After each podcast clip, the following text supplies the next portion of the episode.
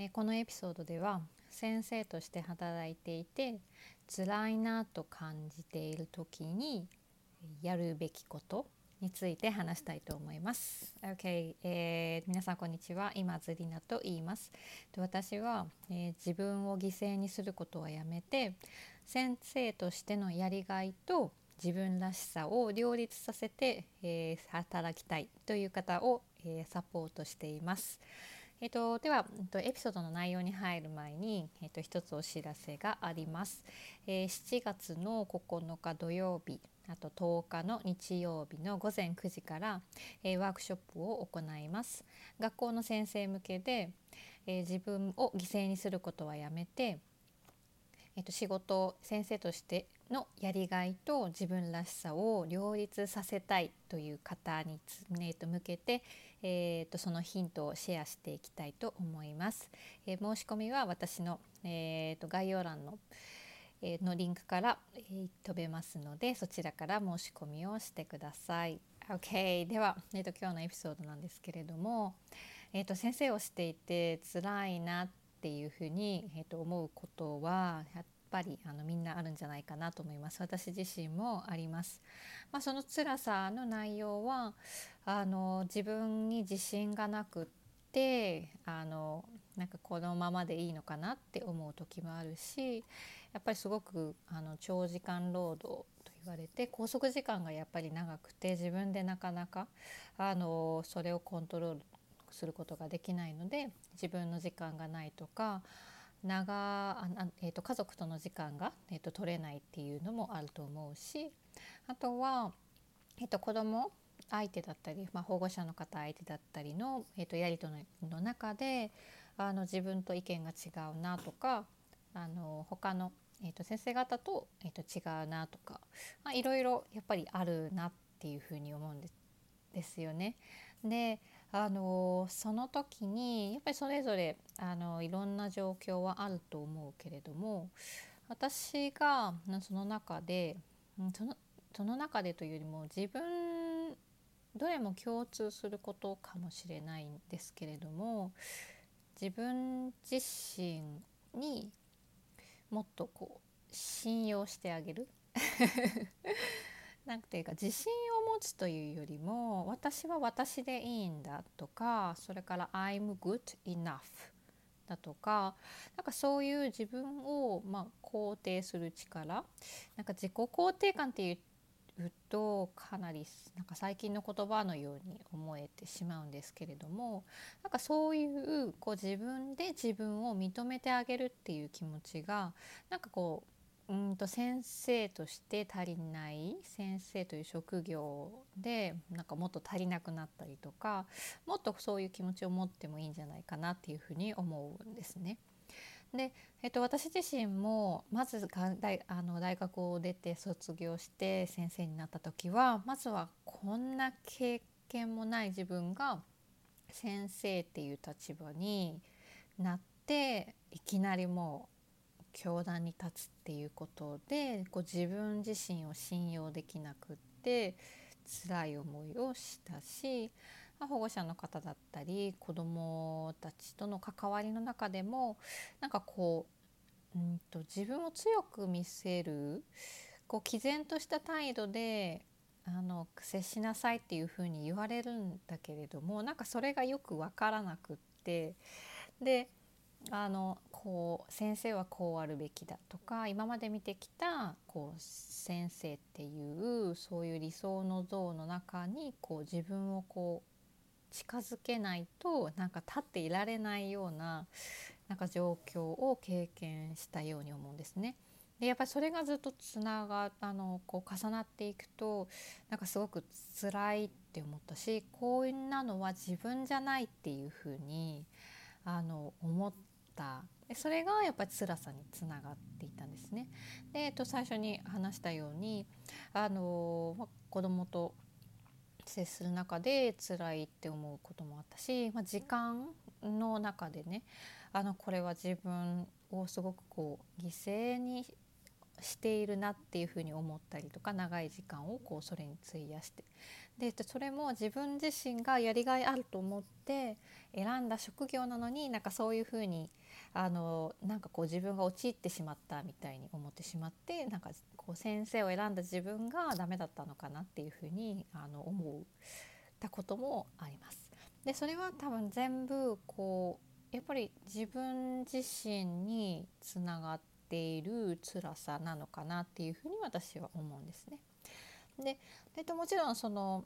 例えば他の先生と考えが合わないとか、まあ、そういうことも、えっと、もしかしたらあるそういう辛さもあるかなと思うんですけどなんかそれもあのやっぱりこう意見が違うっていうこととか子どもに対する考え方が違うとかでそういうのってやっぱりコミュニケーションの中で先生以外の職業でももちろんやっぱりあることなんですよね。なのでそれをこう先生だからっていうふうに紐付けるというよりは自分自身の意見があってで、まあ、あのその彼らの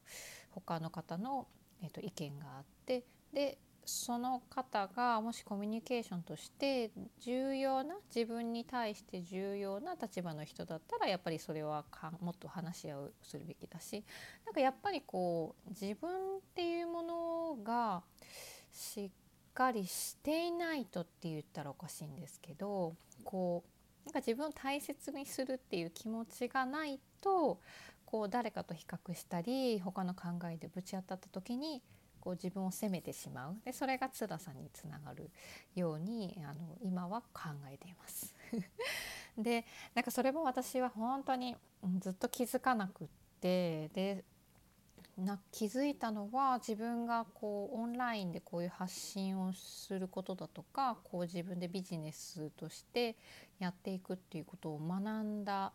こともそうだし自分がこんな風になりたいっていう方に自分で投資をしてその方のコーチングを受けたことでなんか学んだことやっぱ自然に身につくものじゃなかったしなんか経験していけば培えるもの培うことができる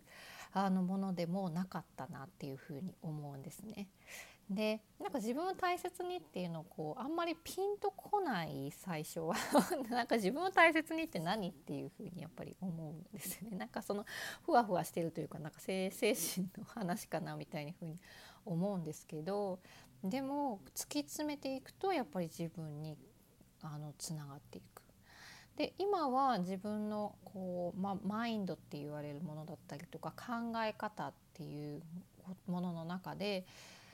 やっぱり自分がどういうこうビジョンどういう人に、ん、人人じゃないのかな。自分がなんかどんな人間であってで私はこれが好きだとかこれがやりたいっていうなんかそういう気持ちって意外とこう大人になっても大事だなっていうふうに思ってで私も先生をしていてすごい辛い経験もたくさんしたし本当に辞めたいなって思うこともあったしで、えっとまあ、退職をしてでもまた戻ってきてでなんかその中のプロセスの中で私はやっぱりこの学校現場で子どもに対してあの自分の時間を使って彼らがもっとよりよく生きていったり成長していくのを手助けするためにやっていきたいんだってていうふうに気づいたで気づいたことによってやっぱり私はそうなんだっていうふうにこう自分が見えたんですよね。でそうするとこう今までなんとなく辛かったような気持ちが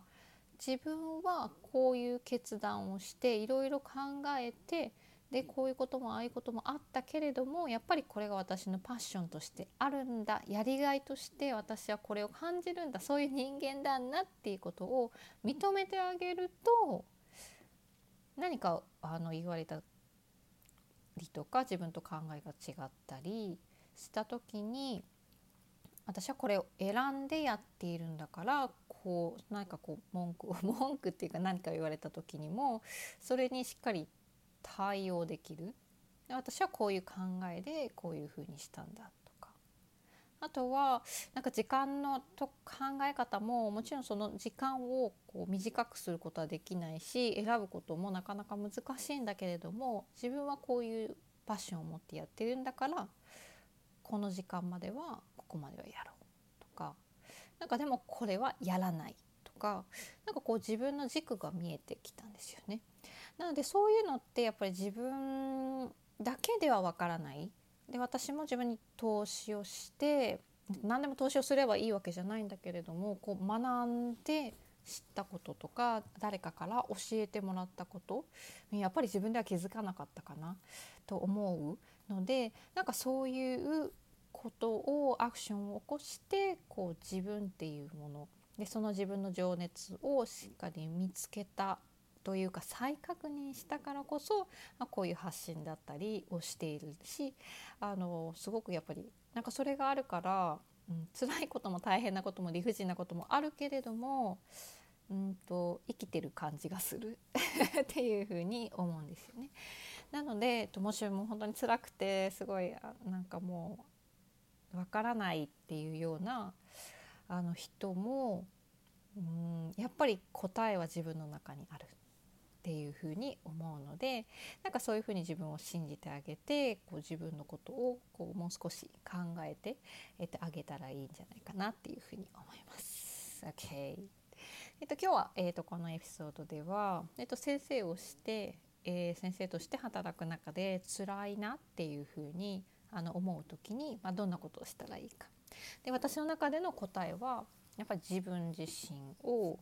うん、簡単にもう見つめるなんかふわっとした答えになってしまうけどでも自分自身を見つめること自分の中でどんな情熱があってでそれがやっぱり学校の先生に向いているのであればあれば